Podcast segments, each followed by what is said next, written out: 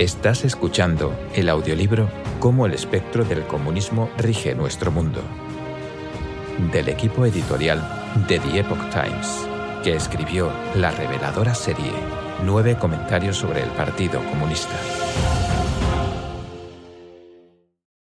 Capítulo 6. La revuelta contra Dios. Introducción.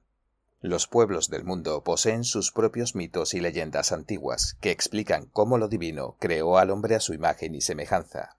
Estas creencias tradicionales establecen los cimientos de la moral y la cultura de esos pueblos y dejan un camino de regreso al cielo para los creyentes. En Oriente y Occidente hay leyendas que explican cómo Nuwa y Jehová crearon a su gente. Lo divino exige al hombre que siga sus mandamientos o que, de lo contrario, se someta al castigo divino en retribución. Cuando la decadencia moral se vuelve algo generalizado, lo divino destruye al hombre a fin de preservar la pureza del universo. Muchas razas en el mundo cuentan leyendas sobre grandes inundaciones que destruyeron civilizaciones. Se dice que la legendaria Atlántida se hundió en el mar de la noche a la mañana. A fin de mantener la moralidad de los seres humanos, hay tiempos en los que nacen seres iluminados o profetas en el mundo humano para rectificar los corazones de la gente y guiar el desarrollo de esas civilizaciones hasta su madurez. Entre tales sabios se encuentran Moisés y Jesús en Oriente Próximo, Lao Tzu en China, Sakyamuni en la India y Sócrates en la antigua Grecia. La historia y la cultura humanas ayudan a las personas a entender qué son los Budas, los Taos y los dioses, qué significa creer en Dios y cómo practicar la cultivación espiritual. Las diferentes escuelas de cultivación enseñan a distinguir la verdad de la falsedad y el bien del mal. Enseñan al hombre que debe esperar a que regrese el Creador a la tierra antes del fin del mundo para salvarse y volver al cielo. Pero si en cambio las personas cortan su conexión con el ser divino que las creó, su moralidad se deteriora rápidamente. La corrupción moral conduce a la destrucción de la cultura y la civilización y, en última instancia, de la propia humanidad. En Oriente, especialmente en la antiquísima tierra de China, las creencias están arraigadas en los corazones de las personas gracias a la cultura tradicional que se ha transmitido de generación en generación durante milenios. Por lo tanto, resulta difícil engañar a los chinos para que acepten el ateísmo con mentiras poco elaboradas. Para erradicar los cinco mil años de creencias y cultura de China, el espectro del comunismo empleó la violencia a una escala masiva con el fin de asesinar a las élites de la sociedad que habían mantenido vivas tales tradiciones de generación en generación. El Partido Comunista Chino también lanzó muchas campañas para destruir tanto las creencias como el patrimonio tradicional chino, a los que reemplazó por su atea cultura comunista. En Occidente y en otras partes del mundo, el hombre mantiene el contacto con lo divino a través de las religiones y las creencias. Son los principales pilares que sustentan las costumbres morales. A pesar de que el espectro perverso del comunismo no ha podido establecer la tiranía comunista en estos países, ha logrado el objetivo de destruir las religiones ortodoxas y corromper a los seres humanos con el engaño, la desviación y la infiltración. 1. En Oriente, una revuelta violenta contra Dios. A. La Unión Soviética destruye violentamente las religiones ortodoxas. El manifiesto comunista propugna la destrucción de la familia, la Iglesia y el Estado-nación. Uno de los objetivos principales del Partido Comunista consiste en eliminar y subvertir las religiones. Habiendo pasado de creer en Dios a convertirse en seguidor de Satán, Karl Marx sabía perfectamente que existe lo divino y lo demoníaco. También sabía que la gente, especialmente las personas religiosas, difícilmente iban a aceptar las enseñanzas demoníacas si se las presentaba sin más. Por eso, abogó por el ateísmo desde el principio y declaró que la religión es el opio del pueblo y que el comunismo comienza por el ateísmo, etc. Cuando las personas ya no creen en lo divino, el diablo puede corromper su alma y poseerla y acabar arrastrándola al infierno. Por eso la internacional, el himno comunista, dice que no hay salvadores supremos, ni Dios ni gobernantes humanos de los que depender. Marx denigraba a las religiones y a lo divino en sus teorías, mientras que Vladimir Lenin se valió de la maquinaria estatal para atacar a las religiones tras tomar el poder en 1917. Lenin empleó la violencia y otras tácticas de alta presión para reprimir a las religiones ortodoxas y a la fe recta, con el fin de forzar a la gente a apartarse de lo divino. En 1919, Lenin presentó un nuevo programa del partido que abarcaba la eliminación a gran escala de la religión. Luego, en 1922, aprobó una resolución secreta que estipulaba que se debía despojar a las iglesias y otras instituciones religiosas de todos los objetos de valor, incluidas las piedras preciosas, con una actitud despiadada de la cual no quedara ninguna duda y en el menor tiempo posible. Declaró Cuanto mayor sea la cantidad de representantes del clero reaccionario y de la burguesía reaccionaria que logremos fusilar en esta ocasión, tanto mejor, porque precisamente ahora hay que escarmentar a este auditorio de tal manera que no se atreva a pensar en oponer resistencia alguna en décadas. En los años siguientes se saqueó una gran cantidad de propiedades del clero, se cerraron iglesias y monasterios y se ejecutó a un número desconocido de clérigos ortodoxos y católicos. Después de la muerte de Lenin, Joseph Stalin siguió su ejemplo y comenzó una purga extremadamente cruel en los años 30. Stalin ordenó que todo el país implementara un plan quinquenal de ateísmo. Declaró que el plan se completaría cuando se cerrara la última iglesia y se ejecutara al último sacerdote la Unión Soviética se convertiría en una tierra abonada para el ateísmo. No se podría encontrar ni un solo rastro de religión. En la década de 1930 arrestaron y torturaron hasta la muerte a cientos de miles de clérigos. En 1941 tan solo quedaban abiertas al público 4.225 iglesias ortodoxas. Antes de que los soviéticos tomaran el poder había más de 46.000. También habían destruido el 97% de los monasterios ortodoxos y solo quedaban en pie 37. Durante este periodo también enviaron a los gulags o fusilaron a las élites culturales y a los intelectuales. Durante la Segunda Guerra Mundial, para disponer de los recursos financieros y humanos de la Iglesia en su lucha contra la Alemania nazi, Stalin aparentó suspender la persecución contra las iglesias ortodoxa y católica, dando la impresión de que podría restituir dichas religiones, pero tenía un fin más despreciable en mente ejercer un estricto control sobre las iglesias ortodoxa y católica una vez restituidas. Con el fin de emplearlas para socavar la fe religiosa, organizaría al clero bajo la dirección del Partido Comunista. La religión se convirtió a partir de entonces en una herramienta con la que el espectro comunista engaña y controla a la gente, particularmente a los creyentes, cuya fe tradicional era demasiado fuerte como para que la destruyera una persecución abierta. En 1961 se nombró obispo de Tallinn y Estonia a Alejo II, de la ex Unión Soviética. Pasaría a ser arzobispo en 1964 y obispo metropolitano en 1968. Se convirtió en patriarca de la Iglesia Ortodoxa en 1990, antes de la desintegración de la Unión Soviética. Tras el colapso soviético, desclasificaron fugazmente los archivos de la KGB, los cuales revelaron que Alejo II trabajaba para dicha agencia de inteligencia. Más tarde Alejo II confesó que había llegado a un acuerdo y que había actuado como un agente soviético. Se arrepintió abiertamente en una entrevista de 1991 que concedió al periódico Izvestia. Dijo, para defender una cosa, tuve que ceder en otra. Es que, en esos años de la Unión Soviética, ¿acaso no hubo más organizaciones o personas que, cargando tanto con la responsabilidad de sí mismas como la de otros tantos miles de destinos, no se vieran obligadas a actuar de la misma manera? No obstante, ante aquellas personas a las que los acuerdos, el silencio, la pasividad impuesta o las expresiones de lealtad al partido que permitieron los líderes de la Iglesia durante aquellos años causaron dolor, ante estas personas, y no solo ante Dios, pido perdón, comprensión y oraciones. La Unión Soviética no limitó estas religiones adulteradas a su territorio, sino que propagó su influencia maligna al resto del mundo. B. El Partido Comunista Chino destruye la cultura y la religión. La destrucción de la cultura tradicional china.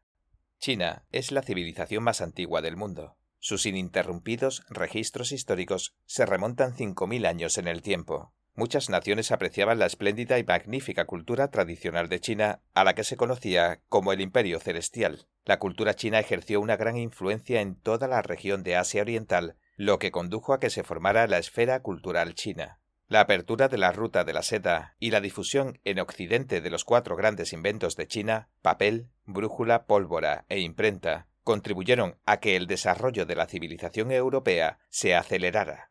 A pesar de que China no tiene una única religión mayoritaria, como suele ser el caso en otros países, el pueblo chino posee una firme creencia en los dioses y budas. De hecho, las creencias religiosas son los cimientos donde se fundamenta la cultura tradicional china. El confucianismo, el budismo, el taoísmo e incluso las religiones occidentales han coexistido pacíficamente en China durante miles de años.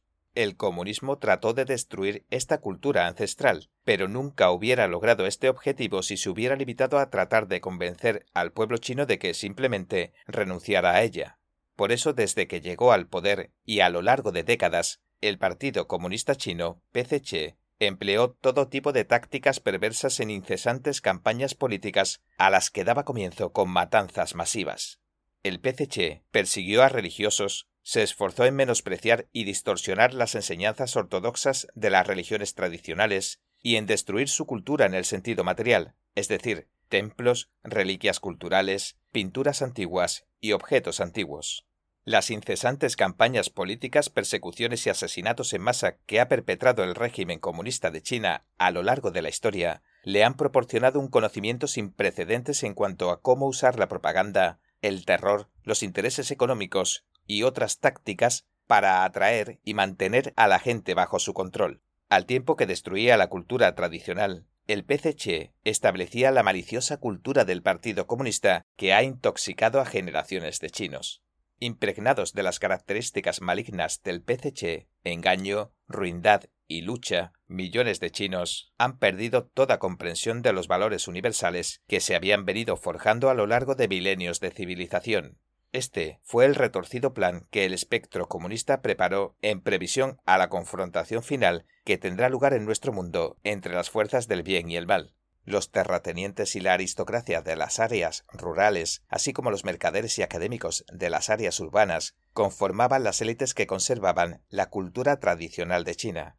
Después de que el PCC tomara el poder en 1949, en las primeras etapas, el partido lanzó una serie de campañas para masacrar a terratenientes y aristócratas en las aldeas y a capitalistas en las ciudades, saqueando de este modo la riqueza de la sociedad mientras infundía el terror. Al mismo tiempo, reformó ideológicamente a los eruditos. Los adoctrinó con el materialismo, el ateísmo y la teoría de la evolución, con el fin de lavarle sistemáticamente el cerebro a una nueva generación de estudiantes e inculcarles el odio y el desprecio hacia la cultura tradicional. Con el movimiento antiderechista de los años 50, arrojaron al escalafón más bajo de la sociedad a todos los intelectuales que se negaron a obedecer. Los sentenciaron y exiliaron a reeducación mediante trabajos forzados. El partido convirtió a los eruditos en objeto de burla y escarnio. El exterminio de las élites tradicionales interrumpió para siempre el proceso de herencia y transmisión de la cultura tradicional china que se había llevado a cabo durante generaciones. Los jóvenes de aquel entonces dejaron de recibir su educación y crianza en esa cultura de familia, escuela, sociedad o aldea, y así se convirtieron en una generación desheredada sin cultura tradicional. Después del movimiento antiderechista, no quedaron muchas voces independientes. No obstante, el PCC seguía sin estar satisfecho. Después de todo, los ancianos aún preservaban la memoria de la cultura tradicional y por todas partes había objetos y edificios antiguos. Lo que es más, el arte aún seguía transmitiendo los valores tradicionales. Fue así que en 1966 el PCC inició un movimiento devastador que apuntó a destruir la cultura tradicional a escala nacional, la Revolución Cultural. El partido empleó a estudiantes a los que se les había lavado el cerebro tras el surgimiento de la República Popular China, provocó la agitación y la rebelión de los adolescentes y lanzó la campaña de destruir los cuatro viejos, viejas ideas, vieja cultura, viejas costumbres y viejos hábitos, para causar estragos.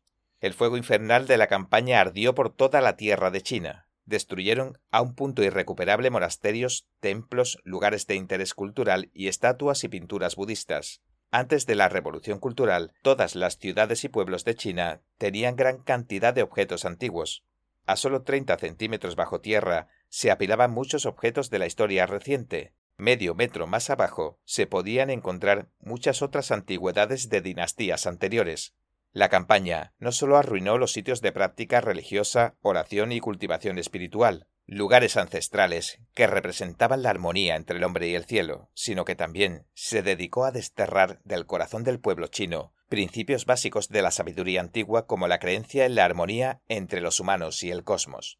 Además, para cortar la conexión del pueblo chino con sus antepasados y sus dioses, el PCC se encargó de desprestigiar a los ancestros y de desdeñar la cultura tradicional, los países de todo el mundo suelen honrar tanto a sus figuras destacadas como a sus antiguos reyes al tiempo que valoran sus tradiciones. Sin embargo, a los ojos del PCC, de nada valían los grandes emperadores, los valientes generales, los eruditos con talento y las famosas bellezas de la antigua China. Semejante insulto a los propios ancestros constituye una rareza histórica. Bajo el mando del PCC, el pueblo chino llegó a oponerse a lo divino, a rechazar a sus ancestros y a destruir su propia cultura, transitando así un camino peligroso. La persecución de las religiones. Una vez que el PCC asumió el poder, siguió los mismos pasos que había dado la Unión Soviética para erradicar a las religiones. Por un lado, el PCC fomentó el ateísmo y lanzó ataques ideológicos contra las creencias religiosas. Por otro, a través de una serie de movimientos políticos, reprimió y asesinó a los practicantes religiosos. La persecución que sufrían las personas de creencias ortodoxas se volvía cada vez más grave. Alcanzó su punto máximo con el comienzo de la sangrienta persecución a la disciplina espiritual Falun Dafa en 1999.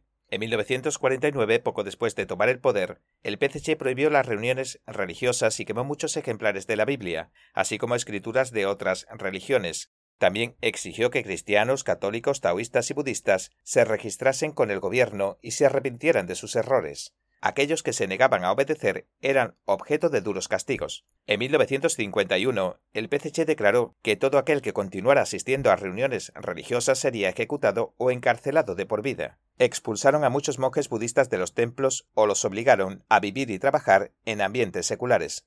Encarcelaron y torturaron a los sacerdotes católicos y cristianos. Ejecutaban o enviaban a campos de reeducación mediante trabajo forzado a los creyentes según estadísticas incompletas, durante los años que sucedieron a la toma del poder del PCC, arrestaron o ejecutaron a cerca de 3 millones de seguidores religiosos y miembros de organizaciones religiosas. Al igual que el Partido Comunista de la Unión Soviética, PCUS, el PCC estableció agencias regulatorias para cada grupo religioso, como la Asociación Taoísta China, la Asociación Budista de China, etc.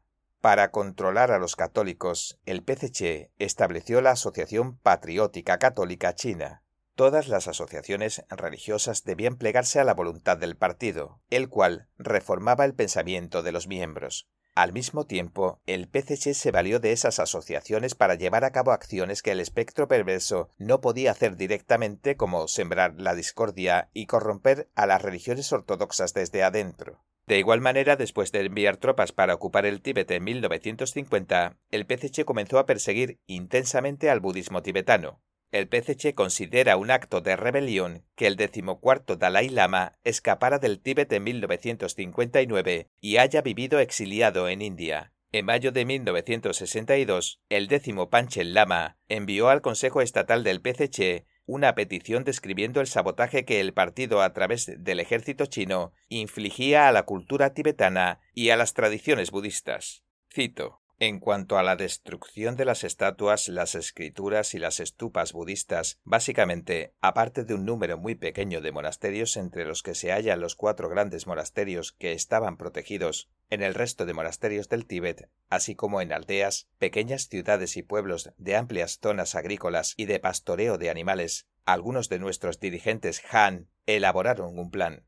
Nuestros comandos tibetanos se movilizaron. Algunos de los activistas que no entraban en razón desempeñaron el papel de ejecutores del plan. Usurparon el nombre de las masas, se pusieron el rostro de las masas y desataron una gran avalancha para eliminar las estatuas de Buda y las escrituras y estupas budistas. Las arrojaron al agua, contra el suelo, las partieron y las derritieron. Llevaron a cabo de forma temeraria una destrucción salvaje y apresurada de los monasterios, salones budistas, muros mani y estupas, y robaron muchos ornamentos de las estatuas de Buda y objetos preciosos de las estupas budistas. La actitud que mostraron los organismos del gobierno que compran metales no ferrosos incentivó la destrucción, ya que no prestaban atención ni hacían distinciones en sus adquisiciones. Compraron muchas estatuas de Buda, estupas y vasijas de ofrenda hechas de metales no ferrosos.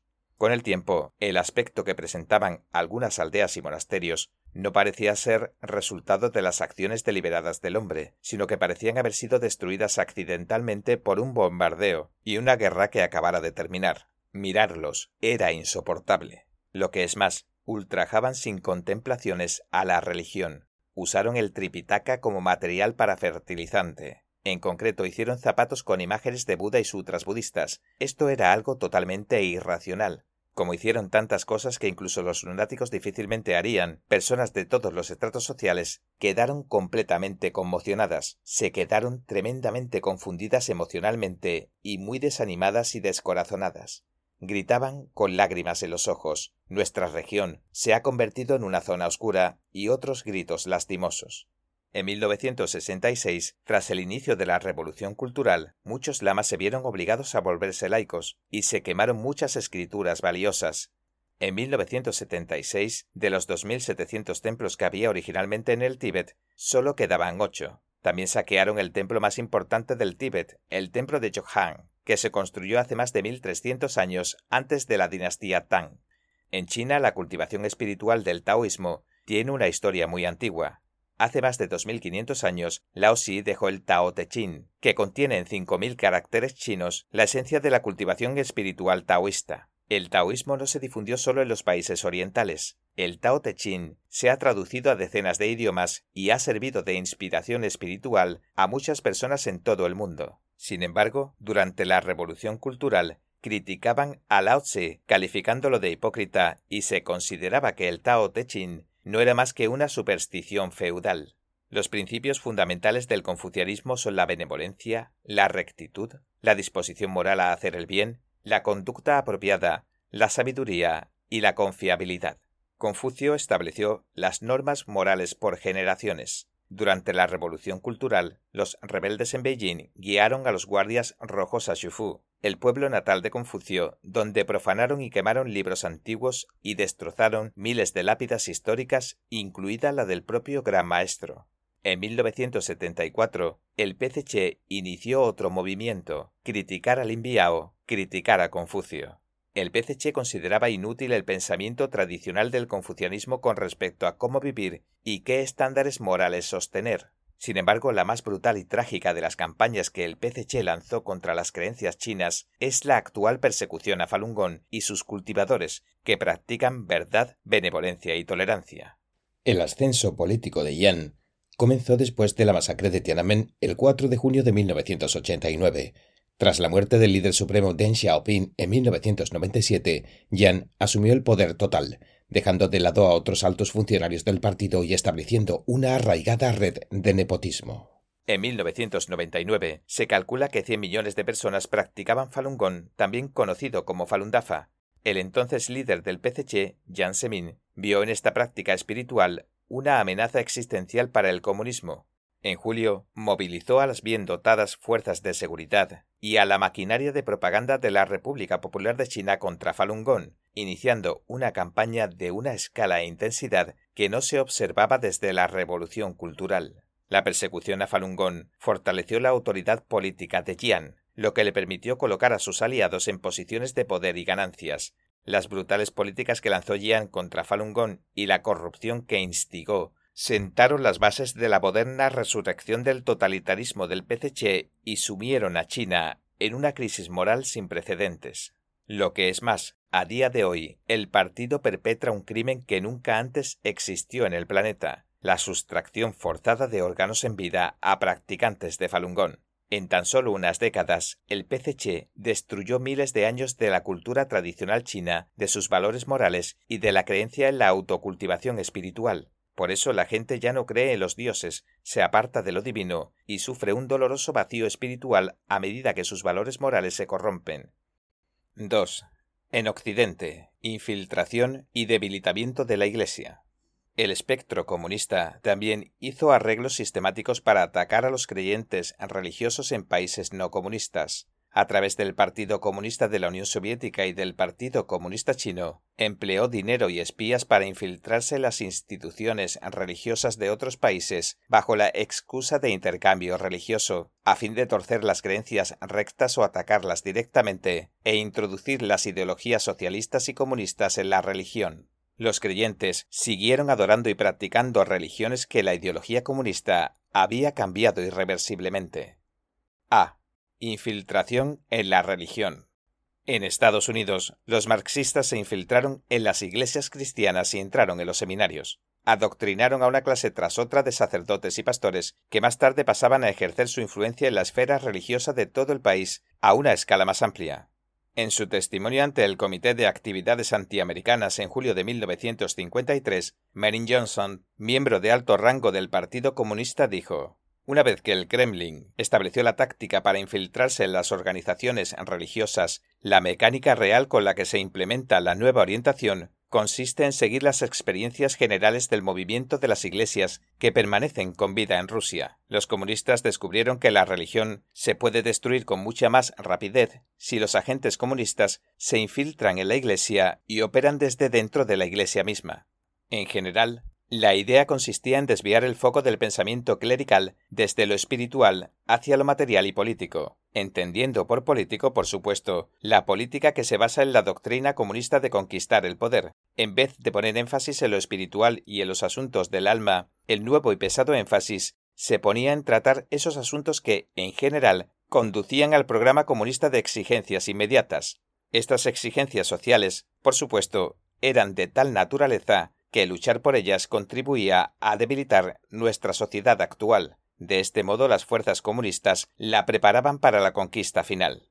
El historiador búlgaro Monchil Metodiev, tras una extensa investigación de los archivos de la Guerra Fría del Partido Comunista Búlgaro, expuso el hecho de que la red de inteligencia comunista de Europa del Este colaboró estrechamente con los comités religiosos del partido para ejercer influencia e infiltrarse en organizaciones religiosas internacionales. A escala global, el comunismo se infiltró significativamente en el Consejo Mundial de Iglesias de Europa del Este, que se fundó en 1948 y es una organización cristiana intereclesiástica de ámbito mundial. Entre sus miembros se encuentran las iglesias de las confesiones principales del cristianismo, que representan alrededor de 590 millones de personas de 150 países. El Consejo Mundial de Iglesias es, por lo tanto, una gran referencia en los círculos religiosos mundiales. Durante la Guerra Fría, se convirtió en la primera organización religiosa internacional que aceptó como miembros a países comunistas y que aceptó su apoyo financiero. En base a un archivo de la KGB de 1969 que se publicó, el historiador y profesor de la Universidad de Cambridge, Christopher Andrew, escribió que durante la Guerra Fría, cinco agentes de la KGB ocupaban puestos del Comité Central del Consejo Mundial de Iglesias, desde donde ejercían una influencia encubierta en las políticas y las operaciones del comité. Un archivo de la KGB que se publicó en 1989 muestra que estos agentes controlados por la KGB se aseguraban de que el comité emitiera comunicaciones públicas que se ajustaran a los objetivos socialistas. En 1975, eligieron al obispo metropolitano de Leningrado, el ortodoxo ruso Nikodim, nombre de nacimiento Boris Georgievich Rotov, como uno de los seis presidentes del Consejo Mundial de Iglesias. Nikodim, que era un agente veterano de la KGB, ocupó el cargo durante tres años, hasta que murió en 1978. El nombramiento del espía comunista búlgaro Todor Sabev como subsecretario general del Consejo Mundial de Iglesias en 1979 supuso otra victoria. Sabev estuvo en el cargo hasta 1993. Sabiendo que los comunistas de Europa del Este se infiltraban y manipulaban las iglesias, no resulta difícil entender por qué el Consejo Mundial de Iglesias insistía, a pesar de la oposición de sus miembros, en subvencionar en enero de 1980 al Frente Patriótico de la Unión Nacional Africana de Zimbabue, un grupo terrorista comunista de lo que en aquel entonces era Rhodesia, famoso por asesinar a misioneros y derribar vuelos comerciales. El PCC también se infiltró en el Consejo Mundial de Iglesias, o CMI, a través del Consejo Cristiano de China. Debido a la influencia tanto económica como de otros tipos, el Consejo Mundial de Iglesias ha defendido durante años los intereses del PCC. El secretario general del Consejo Mundial de Iglesias visitó oficialmente China a comienzos de 2018 y se reunió con varias organizaciones cristianas que controla el partido, entre ellas el Consejo Cristiano de China, el Comité Nacional del Movimiento Patriótico de las tres autonomías de las iglesias protestantes de China y la Administración Estatal de Asuntos Religiosos, en China, el número de miembros que tienen los grupos cristianos no oficiales conocidos como iglesias domésticas o clandestinas supera con creces al de los oficiales. No obstante, los delegados del Consejo Mundial de Iglesias no organizaron reuniones con ningún grupo cristiano no oficial para evitar fricciones con Beijing. B. Debilitamiento de la religión. La infiltración comunista en Occidente es omnipresente. Las ideologías y los comportamientos que denigran a Dios han sacudido las religiones. Se han usado ideas como la separación de la Iglesia y el Estado y la corrección política para marginar y sabotear las religiones rectas y ortodoxas. Estados Unidos se forjó como una nación bajo Dios, todos los presidentes de Estados Unidos, al tomar juramento, ponen su mano sobre la Biblia y piden a Dios que bendiga a Estados Unidos. Hoy en día, cuando la gente religiosa critica comportamientos, ideas y políticas que se apartan de lo divino, o cuando hablan en contra del aborto o la homosexualidad, los comunistas en Estados Unidos o la izquierda militante lanzan su ofensiva valiéndose de la separación de la Iglesia y el Estado, dicen que la religión no debería tener nada que ver con la política. Así buscan coartar la voluntad de Dios y los criterios morales tradicionales que estableció para el comportamiento humano. Durante miles de años, los seres divinos se han revelado ante aquellos que tienen fe. En el pasado, las personas de fe con creencias rectas constituían la mayor parte de la sociedad y ejercían una influencia tremendamente positiva en la moral de la sociedad. Hoy en día la gente solo puede hablar sobre la voluntad de Dios dentro de la Iglesia. Fuera de la Iglesia se les impide, en gran medida, criticar o resistirse a la vasta tendencia social que contradice las enseñanzas y la sabiduría religiosas. La religión casi ha perdido su función de mantener la moral de la sociedad, y como resultado, la moral en Estados Unidos ha colapsado como una luz. En los últimos años se ha fomentado tanto la corrección política que las personas no se atreven a decir feliz Navidad en un país que se fundó sobre la base del cristianismo, porque algunos afirman que es políticamente incorrecto y que hiere los sentimientos de quienes no son cristianos.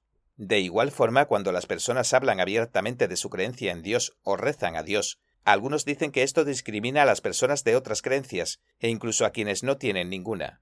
El hecho es que todas las personas deberían poder expresar a su manera sus creencias, incluido el respeto a sus dioses, ya que esto no tiene nada que ver con la discriminación. En las escuelas de hoy no se permite impartir clases que contengan creencias religiosas y valores tradicionales. Los maestros no pueden hablar de la creación, ya que la ciencia aún no ha demostrado la existencia de lo divino. Sin embargo, aunque la ciencia tampoco ha podido probar el ateísmo ni la evolución, estas teorías se enseñan como la verdad o casi como la verdad en las escuelas. La infiltración del espectro comunista en la sociedad, sus coacciones y la manipulación de la religión, la cultura, la educación, las artes y el derecho constituyen un asunto excesivamente complejo y sistémico. 3. La teología retorcida del espectro comunista. En el siglo pasado, varias teologías distorsionadas ganaron popularidad a medida que el pensamiento comunista se propagaba por el mundo religioso, subvirtiendo al clero e infiltrando y corrompiendo sutilmente a las religiones ortodoxas.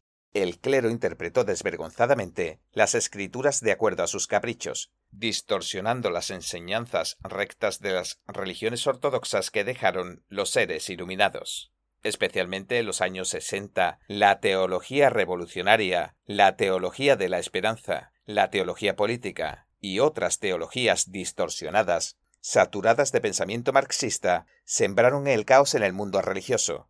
Muchos sacerdotes de América Latina del siglo pasado se formaron en seminarios europeos donde las nuevas teorías teológicas alteradas por las tendencias comunistas les influyeron profundamente. La teología de la liberación se implantó en Latinoamérica entre las décadas de 1960 y 1980. Su representante principal fue el sacerdote peruano Gustavo Gutiérrez. Esta escuela de pensamiento incorporó directamente la lucha de clases y el pensamiento marxista en la religión, e interpretó que la compasión de Dios por la humanidad significaba que los pobres debían ser liberados, y por lo tanto que los creyentes religiosos debían participar en la guerra de clases para que los pobres alcanzaran un estatus de igualdad. Aprovecha la tarea que le encomendó el Señor a Moisés de sacar a los judíos de Egipto como base teórica para la creencia de que el cristianismo debe liberar a los pobres. Fidel Castro, líder del Partido Comunista de Cuba, elogió ampliamente la teología de la liberación. A pesar de que la Iglesia Católica tradicional se resistía a que las llamadas teologías emergentes proliferaran, el nuevo Papa, nombrado en 2013, invitó a Gutiérrez para que asistiera como invitado principal a una conferencia de prensa en el Vaticano el 12 de mayo de 2015. De este modo, mostraba implícitamente que la Iglesia Católica actual aprueba y apoya la teología de la liberación. En varias partes del mundo emergieron muchas teologías parecidas a la teología de la liberación, como la teología de la liberación negra, la teología feminista, la teología queer, la teología liberal, e incluso la teología de la muerte de Dios. Estas teologías distorsionadas han alterado enormemente las creencias católica, cristiana y otras tantas ortodoxas en todo el mundo. Durante los años 70 en Estados Unidos, Jim Jones, el líder del infame templo del pueblo de los discípulos de Cristo, que se llamaba a sí mismo la reencarnación de Lenin, estableció las enseñanzas originales del marxismo-leninismo y del pensamiento de Mao Zedong como la doctrina de su secta. Afirmaba que estaba haciendo propaganda en Estados Unidos para lograr sus ideales comunistas. Después de asesinar al congresista estadounidense Leo Ryan, que investigaba denuncias contra la secta Jones, sabía que le iba a ser difícil escapar, así que obligó cruelmente a sus seguidores a suicidarse en masa. Incluso mató a aquellos que no se mostraban dispuestos a suicidarse con él. Al final murieron más de 900 personas. Esta secta ensombreció la reputación de los grupos religiosos y perjudicó a la fe recta que la gente depositaba en las religiones ortodoxas. De este modo tuvo un impacto negativo enorme en el pueblo estadounidense en general. 4. Caos religioso. El libro El comunismo al desnudo, publicado en 1958, enumera los 45 objetivos que deben cumplir los comunistas para destruir los Estados Unidos. Sorprendentemente, ya han alcanzado la mayoría de los objetivos. El número 27 en la lista dice infiltrarse en las iglesias y reemplazar la religión revelada por la religión social, desacreditar a la Biblia. Durante miles de años, la religión ha sido uno de los pilares importantes del mundo occidental. Sin embargo, en las últimas generaciones, el espectro del comunismo deformó esta sagrada institución al punto de volverla irreconocible. En particular, el espectro comunista ha alterado y mantiene bajo su control a las tres religiones ortodoxas, el cristianismo, el catolicismo y el judaísmo, consideradas en su conjunto como las religiones reveladas. Han perdido las funciones que cumplían en sus formas originales. Las nuevas confesiones que se establecieron o alteraron de forma demoníaca con principios y conceptos comunistas se convirtieron en divulgaciones incluso más frontales de la ideología comunista. En las iglesias de hoy en día, muchos obispos y sacerdotes promulgan una teología desviada mientras corrompen y se asocian con sus seguidores en una serie de escándalos sin fin, Muchos creyentes van a la iglesia solo por costumbre, o incluso como si fuera una forma de entretenimiento o de vida social, en lugar de hacerlo en base a un compromiso genuino de cultivar su carácter o acercarse a lo divino. Las religiones se han corrompido desde dentro. Por eso la gente ha perdido su confianza en las religiones y ha ido dejando de creer con rectitud en lo divino, hasta que han acabado abandonándolas. Si el hombre no cree, lo divino no lo protegerá y, en última instancia, la humanidad será destruida. Con la doctrina alterada y la sacralidad de la fe bajo ataque, desde dentro y fuera, incluso los clérigos se entregan a prácticas despreciables, erosionando aún más la integridad de la Iglesia. En 2002, el Boston Globe publicó una serie de reportajes sobre los abusos sexuales infantiles que perpetraban sacerdotes católicos. La investigación reveló que durante décadas cerca de 250 sacerdotes de Boston habían abusado de los niños y que la Iglesia, en un intento por encubrirlos, cambiaba a sus clérigos de una zona a otra en lugar de informar a la policía. Los sacerdotes continuaban abusando de niños en sus nuevas ubicaciones, generando así más víctimas. Revelaciones similares se produjeron rápidamente por todo Estados Unidos y se incluyó a sacerdotes de otros países con presencia católica, entre ellos Irlanda y Australia. Otros grupos religiosos comenzaron a denunciar públicamente que la Iglesia Católica Romana se había corrompido. Al final, ante la presión pública, San Juan Pablo II se vio obligado a convocar a los cardenales a una conferencia en el Vaticano para abordar los escándalos. Tras la reunión, declaró que se reformaría la estructura administrativa de la Iglesia y que se expulsaría a los sacerdotes que hubieran cometido abusos sexuales. Hasta la fecha, la Iglesia pagó más de 200 millones de dólares en compensaciones por los abusos. La corrupción religiosa también está muy extendida en otras confesiones cristianas y otros credos del mundo.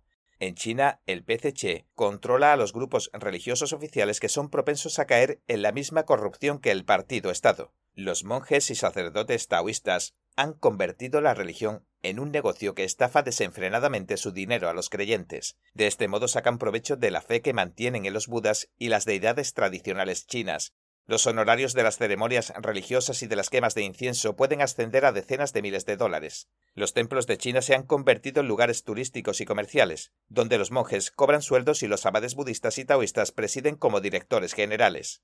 Se han construido más iglesias y templos, que se ven espléndidos en la superficie mientras la creencia recta en lo divino disminuye. Los discípulos que se cultivan de verdad son cada vez más difíciles de encontrar. Muchos templos e iglesias se convirtieron en lugares de reunión para espíritus perversos y fantasmas. Las cinco religiones que autoriza el partido en China se han convertido en organizaciones enfocadas en distorsionar las creencias originales y favorecer la ideología atea del partido. El budismo en China ha perdido su condición de comunidad dedicada al cultivo espiritual. Está plagado de monjes políticos que alaban al PCC y lo toman como su deidad. El vicepresidente de la Asociación Budista de China, en referencia al informe del decimonoveno Congreso del Partido Comunista Chino, dijo El informe del decimonoveno Congreso es la escritura budista contemporánea y la he copiado a mano tres veces. También declaró El Partido Comunista Chino es el Buda y la Bodhisattva de hoy. Y el informe del Congreso es la escritura budista contemporánea en China, y brilla con los rayos resplandecientes de la creencia en el Partido Comunista. Otros monjes instaron a los creyentes budistas a seguir el ejemplo del vicepresidente. Les pidieron que aplicaran el método de copiar a mano las escrituras para copiar el informe del decimonoveno Congreso con un corazón devoto que les permita alcanzar la iluminación. Durante más de mil años, el Vaticano nombró o reconoció a los obispos de todo el mundo. Sin embargo, el PCC no reconoce a los aproximadamente 30 obispos que había reconocido previamente el Vaticano en la región china. Del mismo modo, el Vaticano y sus católicos leales en China, particularmente los creyentes clandestinos, no han reconocido a los obispos designados por el Partido Comunista. No obstante, en 2018, después de que el PCC pasara mucho tiempo empleando sus tácticas de coacción y persuasión, el Papa acabó reconociendo a siete obispos que nombró el PCC, a los cuales el Vaticano había excomulgado previamente. Los críticos consideraron que esta medida, que consistió en que la Iglesia compatibilizaba su autoridad con la de un régimen autoritario, estableció un peligroso precedente que podría acabar afectando al resto del mundo. La Iglesia es una comunidad de fe cuyo propósito es permitir a los creyentes elevar su moralidad, acercarse a Dios y, en última instancia, regresar al cielo. Si se hacen tratos en el mundo humano con un espíritu perverso que se rebela contra Dios, y se permite que el PCC ordene y nombre a obispos, y que, por lo tanto, se encargue de los asuntos que conciernen a la creencia de decenas de millones de católicos de China, ¿cómo consideraría Dios este asunto? ¿Qué les deparará el futuro a las decenas de millones de católicos de China? En China, el espectro del comunismo creó una abominación política que destruyó la cultura tradicional y aplastó la fe a través de organizar asesinatos en masa e infundir terror. Las persecuciones ateas y la destrucción de la tradición que perpetró el PCC tienen como objetivo cortar por la fuerza las conexiones humanas con lo divino y han provocado el colapso moral de China. Tanto en Occidente como en otras partes del mundo, el engaño y la infiltración provocaron que las religiones rectas se corrompieran y se demonizaran. Están confundiendo y engañando a las personas para que abandonen sus creencias ortodoxas.